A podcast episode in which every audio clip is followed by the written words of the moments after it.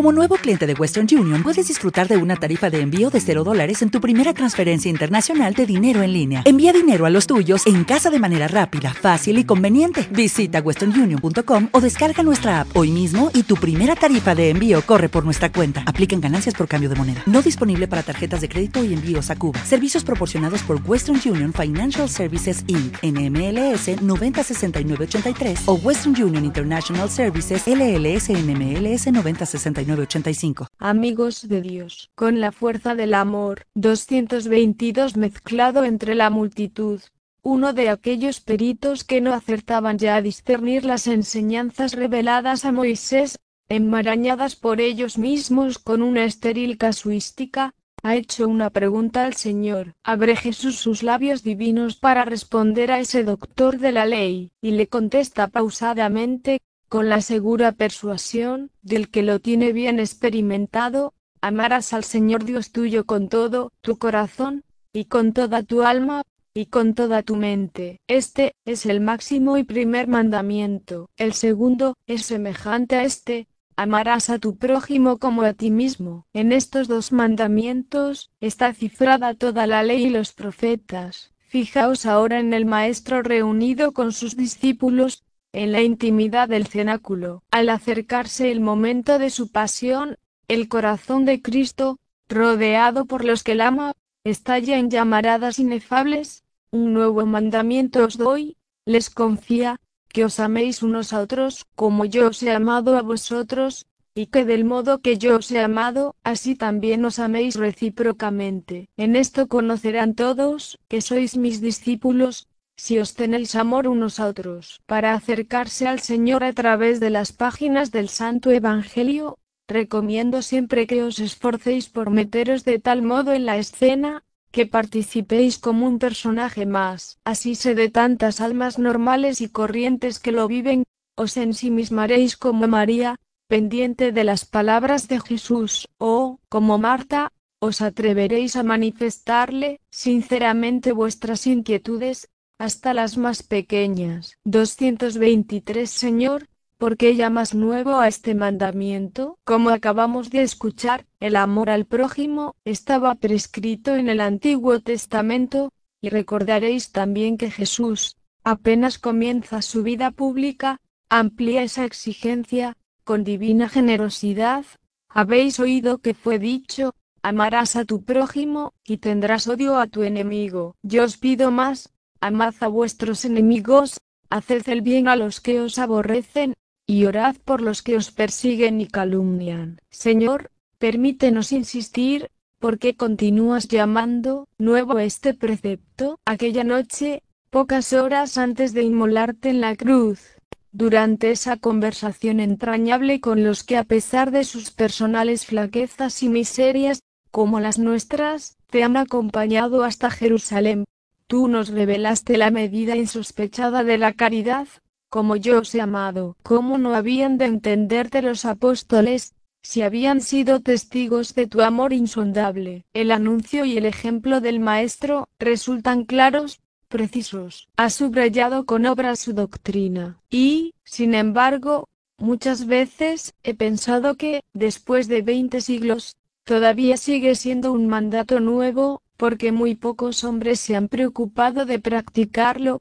El resto, la mayoría, ha preferido, y prefiere no enterarse, con un egoísmo exacerbado, concluyen, para que más complicaciones, me basta y me sobra con lo mío. No cabe semejante postura entre los cristianos. Si profesamos esa misma fe, si de verdad ambicionamos pisar en las nítidas huellas que han dejado en la tierra las pisadas de Cristo, no hemos de conformarnos con evitar a los demás los males que no deseamos para nosotros mismos. Esto es mucho, pero es muy poco, cuando comprendemos que la medida de nuestro amor viene definida por el comportamiento de Jesús. Además, Él no nos propone esa norma de conducta, como una meta lejana, como la coronación de toda una vida de lucha. Es debe ser, insisto, para que lo traduzcas en propósitos concretos el punto de partida, porque nuestro Señor lo antepone como signo previo.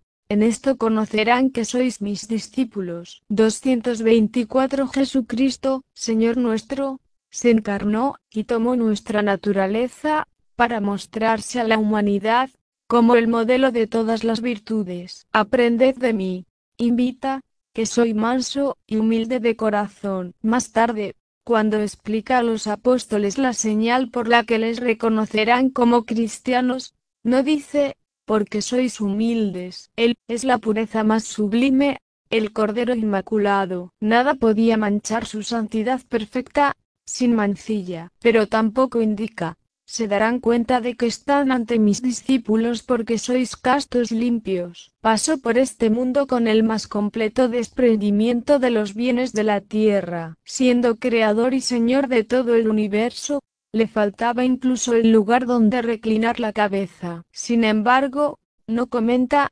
sabrán que sois de los míos, porque no os habéis apegado a las riquezas. Permanece cuarenta días con sus noches en el desierto, en ayuno riguroso, antes de dedicarse a la predicación del Evangelio, y, del mismo modo, no asegura a los suyos, comprenderán que servís a Dios, porque no sois comilones ni bebedores. La característica que distinguirá a los apóstoles, a los cristianos auténticos de todos los tiempos, la hemos oído, en esto precisamente en esto conocerán todos que sois mis discípulos, en que os tenéis amor unos a otros. Me parece perfectamente lógico que los hijos de Dios se hayan quedado siempre removidos, como tú y yo, en estos momentos ante esa insistencia del Maestro. El Señor no establece como prueba de la fidelidad de sus discípulos, los prodigios o los milagros inauditos, aunque les ha conferido el poder de hacerlos, en el Espíritu Santo, que les comunica, conocerán que sois mis discípulos, si os amáis recíprocamente. 225 Pedagogía Divina. No odiar al enemigo.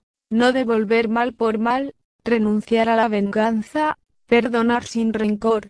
Se consideraba entonces y también ahora, no nos engañemos una conducta insólita, demasiado heroica, fuera de lo normal. Hasta ahí llega la mezquindad de las criaturas. Jesucristo, que ha venido a salvar a todas las gentes, y desea asociar a los cristianos a su obra redentora, quiso enseñar a sus discípulos a ti, y a mí una caridad grande, sincera, más noble y valiosa. Debemos amarnos mutuamente como Cristo nos ama a cada uno de nosotros. Solo de esta manera, imitando dentro de la propia personal tosquedad, los modos divinos, lograremos abrir nuestro corazón a todos los hombres, querer de un modo más alto, enteramente nuevo. Qué bien pusieron en práctica los primeros cristianos esta caridad ardiente, que sobresalía con exceso, más allá de las cimas de la simple solidaridad humana o de la benignidad de carácter. Se amaban entre sí, dulce y fuertemente, desde el corazón de Cristo, un escritor del siglo II, Tertuliano, nos ha transmitido el comentario de los paganos, conmovidos al contemplar el porte de los fieles de entonces, tan lleno de atractivo sobrenatural y humano, mirad cómo se aman, repetían, si percibes que tú, ahora en tantos detalles de la jornada, no mereces esa alabanza, que tu corazón no reacciona como debiera ante los requerimientos divinos, piensa también que te ha llegado el tiempo de rectificar. Atiende la invitación de San Pablo, hagamos el bien a todos y especialmente a aquellos que pertenecen, mediante la fe, a la misma familia que nosotros, al cuerpo místico de Cristo. 226 El principal apostolado que los cristianos hemos de realizar en el mundo, el mejor testimonio de fe, es contribuir a que dentro de la Iglesia se respire el clima de la auténtica caridad. Cuando no nos amamos de verdad, cuando hay ataques, calumnias y rencillas, ¿quién se sentirá atraído por los que sostienen que predican la buena nueva del Evangelio? Resulta muy fácil, muy a la moda, afirmar con la boca que se ama a todas las criaturas, creyentes y no creyentes. Pero si el que habla así maltrata a los hermanos en la fe,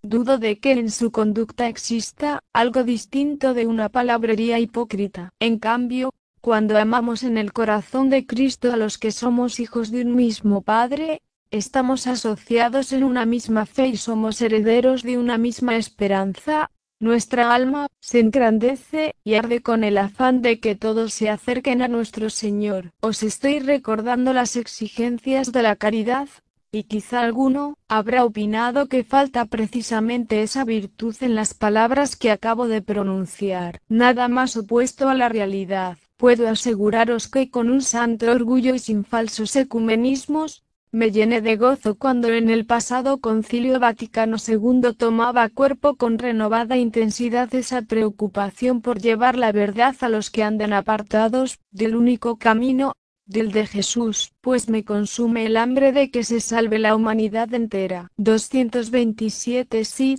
fue muy grande mi alegría, también porque se veía confirmado nuevamente un apostolado tan preferido por el Opus Dei, el apostolado ad que no rechaza a ninguna persona, y admite a los no cristianos, a los ateos, a los paganos, para que en lo posible participen de los bienes espirituales de nuestra asociación.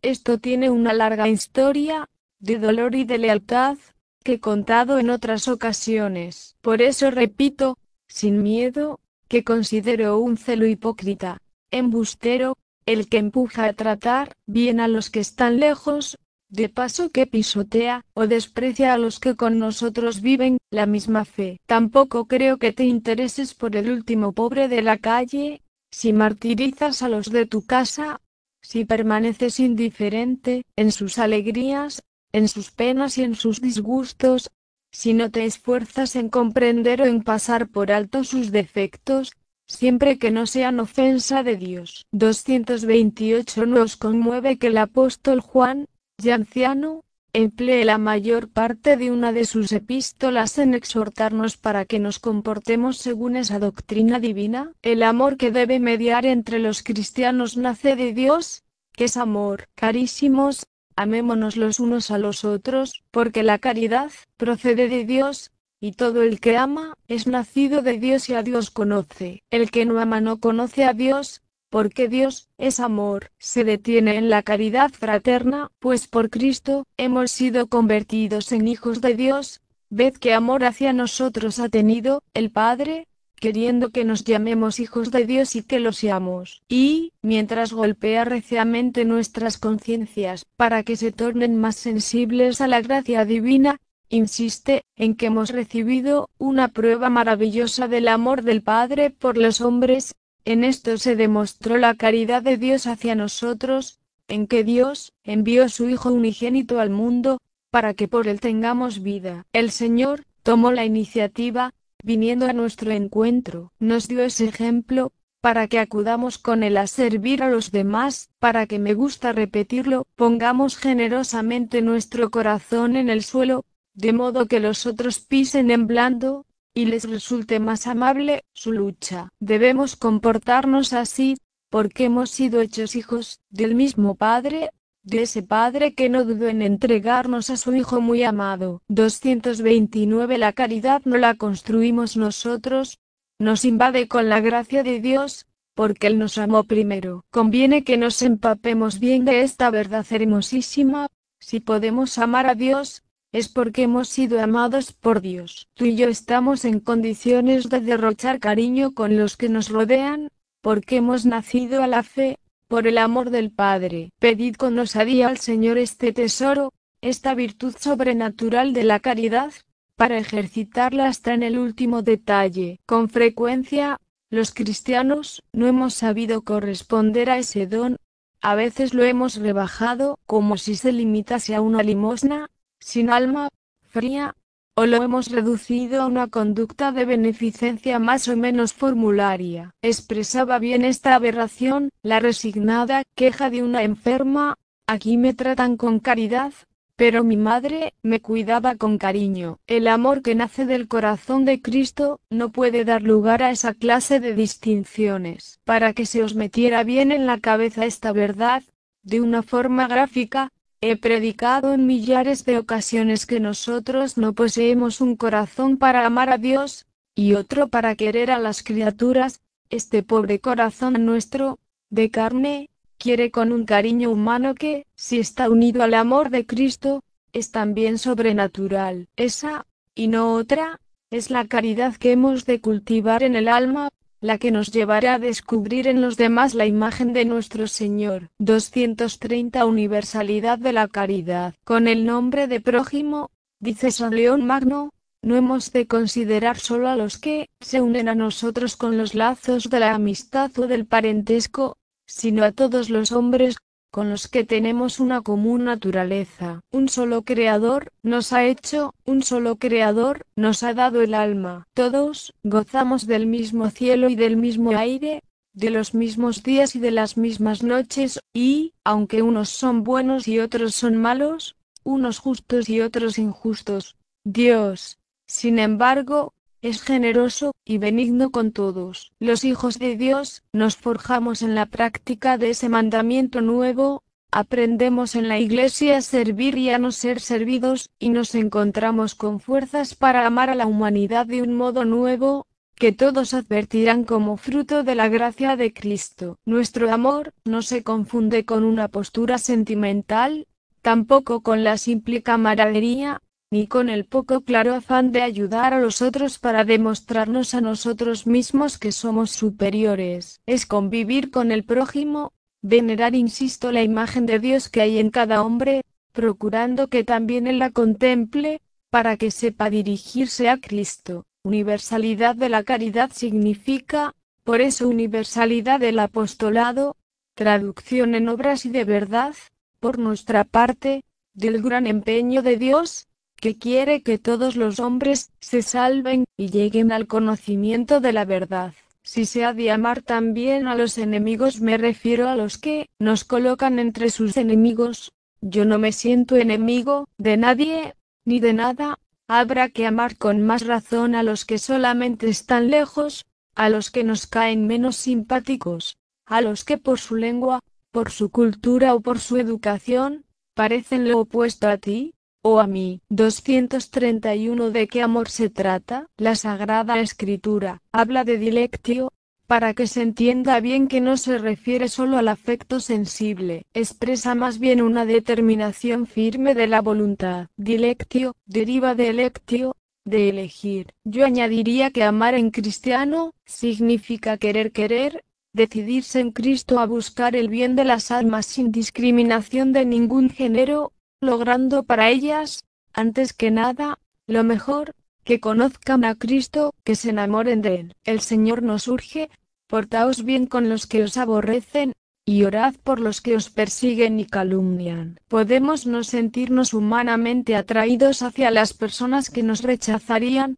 si nos acercásemos, pero Jesús nos exige que no les devolvamos mal por mal, que no desaprovechemos las ocasiones de servirles con el corazón, aunque nos cueste, que no dejemos nunca de tenerlas presentes en nuestras oraciones. Esa dilectio, esa caridad, se llena de matices más entrañables cuando se refiere a los hermanos en la fe, y especialmente a los que, porque así lo ha establecido Dios, están más cerca de nosotros, los padres, el marido o la mujer, los hijos y los hermanos, los amigos y los colegas, los vecinos. Si no existiese ese cariño, amor humano noble y limpio, ordenado a Dios y fundado en él, no habría caridad. 232 manifestaciones del amor. Me gusta recoger unas palabras que el Espíritu Santo nos comunica por boca del profeta Isaías. Discite benefacere,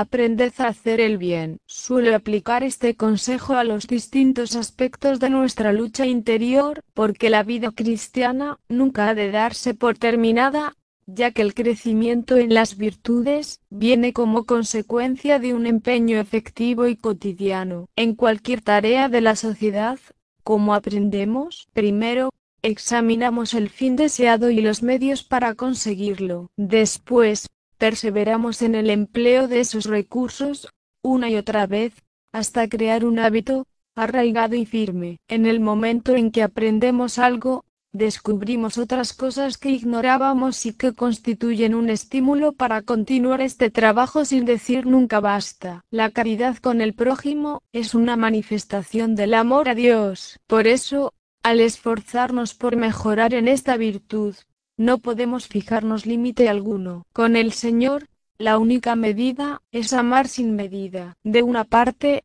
porque jamás llegaremos a agradecer bastante lo que Él ha hecho por nosotros, de otra, porque el mismo amor de Dios a sus criaturas se revela así, con exceso, sin cálculo, sin fronteras. A todos los que estamos dispuestos a abrirle los oídos del alma, Jesucristo enseña en el Sermón de la Montaña el mandato divino de la caridad. Y, al terminar, como resumen explica, amad a vuestros enemigos, haced bien y prestad sin esperanza de recibir nada a cambio, y será grande vuestra recompensa, y seréis hijos del Altísimo, porque Él es bueno aún con los ingratos y malos. Sed, pues, misericordiosos, así como también vuestro Padre es misericordioso. La misericordia no se queda en una escueta actitud de compasión, la misericordia se identifica con la superabundancia de la caridad que, al mismo tiempo, trae consigo la superabundancia de la justicia. Misericordia significa mantener el corazón en carne viva, humana y divinamente transido por un amor recio, sacrificado, generoso. Así glosa la caridad San Pablo en su canto a esa virtud. La caridad es sufrida, bienhechora. La caridad no tiene envidia, no obra precipitadamente, no se ensoberbece, no es ambiciosa, no busca sus intereses, no se irrita, no piensa mal, no se huelga de la injusticia, se complace en la verdad, a todo se acomoda, cree en todo, todo lo espera y lo soporta todo. 233 Una de sus primeras manifestaciones, se concreta en iniciar al alma en los caminos de la humildad. Cuando sinceramente nos consideramos nada, cuando comprendemos que, sin el auxilio divino, la más débil y flaca de las criaturas, sería mejor que nosotros, cuando nos vemos capaces de todos los errores y de todos los horrores, cuando nos sabemos pecadores, aunque peleemos con empeño para apartarnos de tantas infidelidades, ¿cómo vamos a pensar mal de los demás? ¿Cómo se podrá alimentar en el corazón el fanatismo, la intolerancia, la altanería, la humildad, nos lleva como de la mano a esa forma de tratar al prójimo, que es la mejor, la de comprender a todos, convivir con todos, disculpar a todos, no crear divisiones ni barreras, comportarse siempre como instrumentos de unidad. No en vano existe en el fondo del hombre una aspiración fuerte hacia la paz, hacia la unión con sus semejantes, hacia el mutuo respeto de los derechos de la persona, de manera que ese miramiento se transforme en fraternidad. Refleja una huella de lo más valioso de nuestra condición humana, si todos somos hijos de Dios, la fraternidad ni se reduce a un tópico, ni resulta un ideal ilusorio, resalta como meta difícil, pero real, frente a todos los cínicos, a los escépticos, a los desamorados, a los que han convertido la propia cobardía en una mentalidad, los cristianos hemos de demostrar que ese cariño es posible. Quizá existan muchas dificultades para comportarse así, porque el hombre fue creado libre, y en su mano está enfrentarse inútil y amargamente contra Dios, pero es posible y es real, porque esa conducta nace, necesariamente como consecuencia, del amor de Dios y del amor a Dios. Si tú y yo queremos, Jesucristo también quiere. Entonces entenderemos con toda su hondura y con toda su fecundidad el dolor, el sacrificio y la entrega desinteresada en la convivencia diaria. 234 El ejercicio de la caridad. Pecaría de ingenuo el que se imaginase que las exigencias de la caridad cristiana se cumplen fácilmente. Muy distinto se demuestra lo que experimentamos en el quehacer habitual de la humanidad, y por desgracia,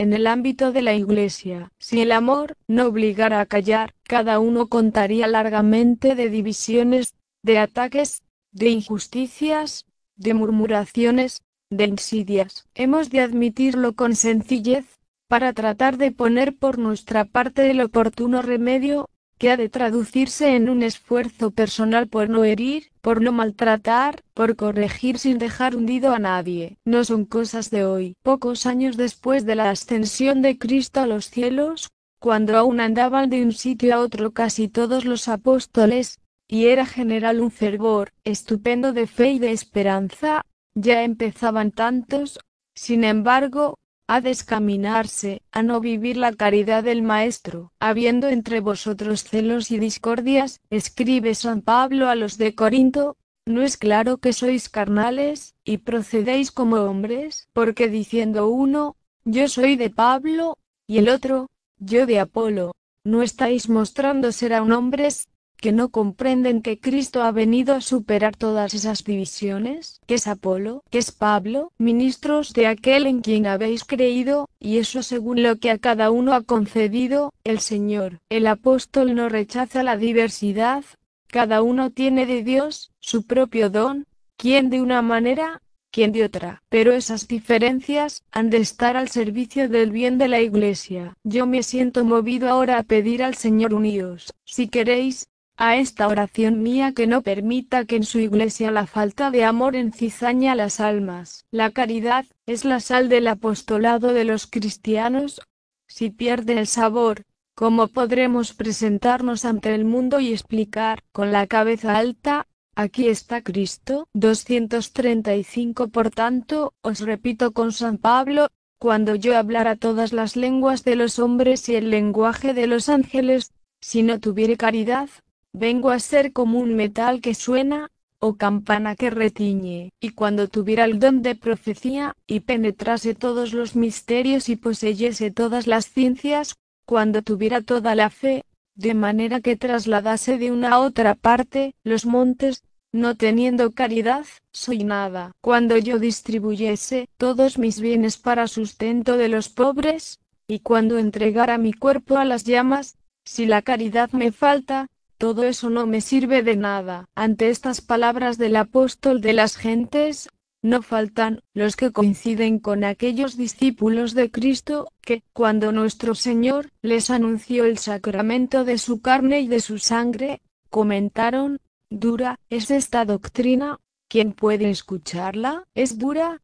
Sí, porque la caridad que describe el apóstol no se limita a la filantropía, al humanitarismo, o a la lógica conmiseración ante el sufrimiento ajeno, exige el ejercicio de la virtud teologal del amor a Dios y del amor, por Dios, a los demás. Por eso, la caridad nunca fenece, mientras que las profecías se terminarán, y cesarán las lenguas, y se acabará la ciencia. Ahora permanecen estas tres virtudes, la fe, la esperanza, y la caridad, pero de las tres la caridad, es la más excelente de todas. 236 El único camino. Nos hemos convencido de que la caridad, nada tiene que ver con esa caricatura que, a veces, se ha pretendido trazar de la virtud central de la vida del cristiano. Entonces, ¿por qué esta exigencia de predicarla continuamente? Surge como tema obligado, pero con pocas posibilidades de que se manifiesten en hechos concretos, si mirásemos a nuestro alrededor,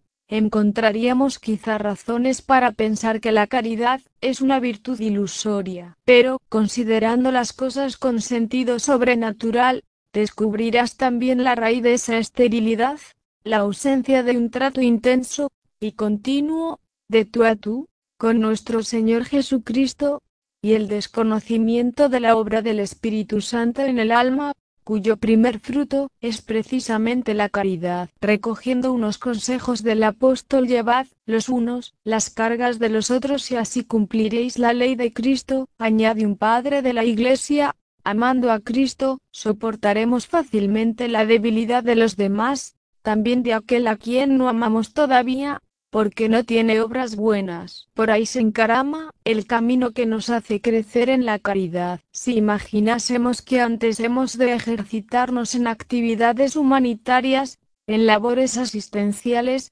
excluyendo el amor del Señor, nos equivocaríamos. No descuidemos a Cristo a causa de la preocupación por el prójimo enfermo, ya que debemos amar al enfermo a causa de Cristo. Mirad constantemente al Jesús que, sin dejar de ser Dios, se humilló tomando forma de siervo, para poder servirnos, porque solo en esa misma dirección se abren los afanes que merecen la pena. El amor busca la unión, identificarse con la persona amada, y al unirnos a Cristo, nos atraerá el ansia de secundar su vida de entrega, de amor inmensurable, de sacrificio hasta la muerte. Cristo nos sitúa ante el dilema definitivo, o consumir la propia existencia de una forma egoísta y solitaria, o dedicarse con todas las fuerzas a una tarea de servicio. 237 Vamos a pedir ahora al Señor, para terminar este rato de conversación con Él, que nos conceda repetir con San Pablo que triunfamos por virtud de aquel que nos amó, por lo cual estoy seguro de que, ni la muerte,